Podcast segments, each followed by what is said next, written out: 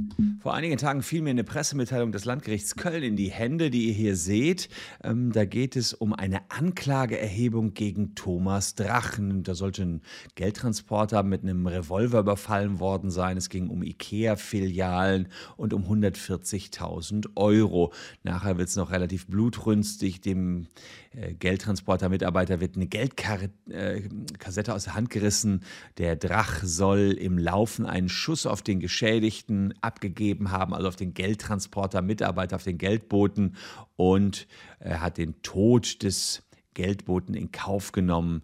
Der Geldbote wurde durch eine Kugel im Bereich des linkeren vorderen Oberschenkels getroffen. Die Oberschenkelvene wurde zerfetzt. Interessant, dass so solche Worte wie zerfetzt in der Pressemitteilung stehen. Hierdurch verlor er 1,5 bis 2 Liter Blut, musste notoperiert und intensivmedizinisch behandelt werden. Er leidet neben den körperlichen Schäden nach der Anklageschrift an erheblich psychischen Folgen. Ja, und dieser Thomas Drach, der ist kein Unbekannter, der ist nämlich der Remsmar-Entführer und hat mal 30 Millionen D-Mark erpresst. Eine Geschichte, die schon äh, ja, 25 Jahre her ist, die allerdings der größte Entführungsfall der Bundesrepublik Deutschland war. Und genau jener Thomas Drach, der kann es nicht lassen. Sitzt er denn nicht im Gefängnis, könnte man sich überlegen. Und war das, was er hier gemacht hat, Notwehr, indem er sozusagen nach dem Schuss des Geldboten einfach nur zurückgeschossen hat? Alles sind Fragen, die wir uns hier auf unserem äh, juristischen Kanal Kanzlei WBS einmal näher anschauen wollen. Bleibt dran.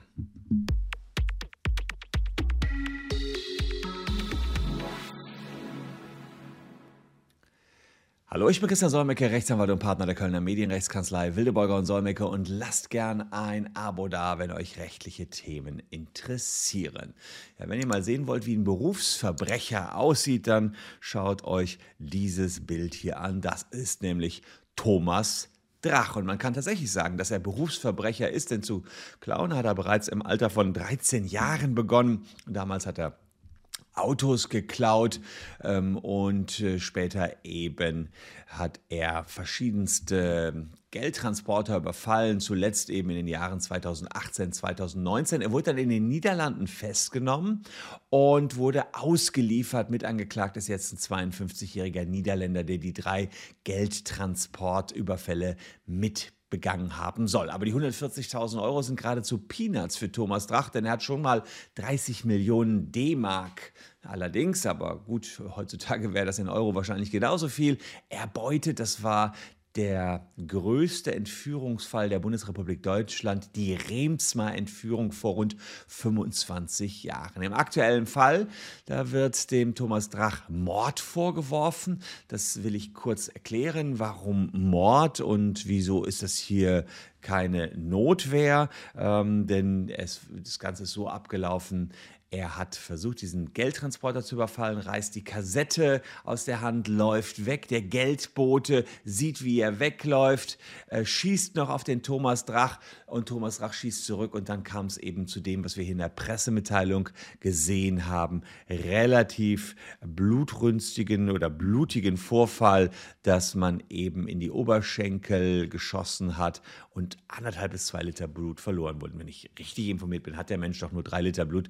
Das ist also dann wirklich tatsächlich so, dass der Geldbote fast gestorben wäre. Ja, da stellt sich die Frage, wieso ist das nicht eine Notwehr? 32 Strafgesetzbuch ist die Notwehr und da ist es eben so, dass man sich verteidigen darf, wenn es einen gegen, äh, gegenwärtigen rechtswidrigen Angriff gab. Und jetzt muss man sich schauen, gab es einen gegenwärtigen rechtswidrigen Angriff äh, aus Sicht von Thomas Drach. Und ihr müsst euch den Ablauf ganz genau vorstellen.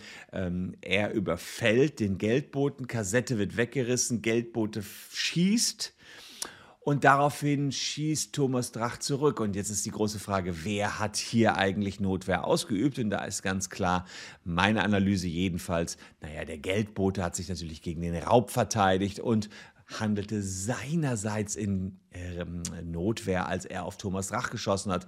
Denn der Angriff, der war äh, natürlich nicht rechtmäßig, als man da versucht hat, ihm die Geldkassette wegzunehmen. Sprich, der Aggressor war Thomas Drach selbst und gegen einen Aggressor kann man sich natürlich auch verteidigen. Insofern war das hier Notwehr und dann ähm, kommt es schon ganz in, äh, richtig so, dass eine Anklage wegen Mordes erhoben worden ist. Dafür würde jetzt der Thomas Drach lebenslang in den Knast wandern.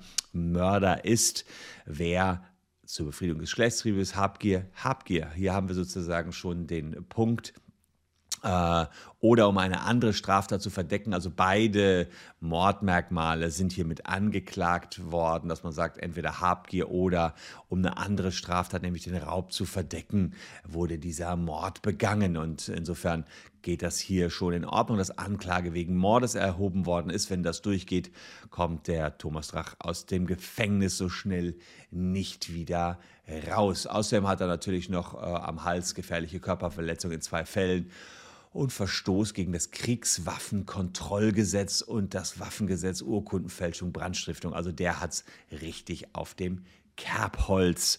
Äh, übrigens Banküberfall. Äh, hier in dem Fall war der Geldbote der Gute. Manchmal sind die Banken nicht die Guten. Die haben euch nämlich zu viele Bankgebühren abgeknöpft.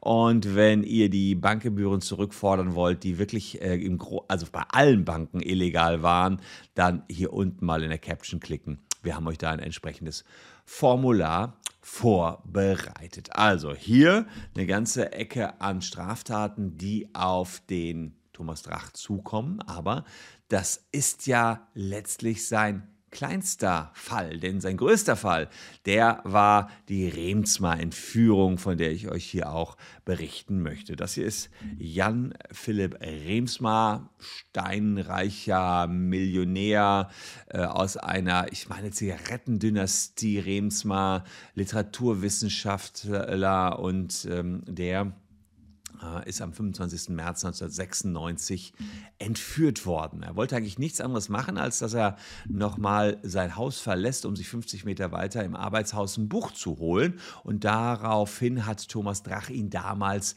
im Jahr 1996 abgefangen. Die Täter haben Drach Klebeband äh, mit, ja, niedergeschlagen, haben ihm die Augen mit Klebeband zugeklebt und haben ein Haus angemietet gehabt in der Nähe von Bremen, nördlich von Bremen, und haben ihn dort in Ketten gelegt. Naja, und noch am Abend selbst hat seine Ehefrau Ann-Kathrin Scherer damals einen Erpresserbrief bekommen. Und äh, man hat gesagt, die Geisel, also den Jan Philipp Rebensmar, wolle man ermorden, wenn die Polizei oder die Presse eingeschaltet werde.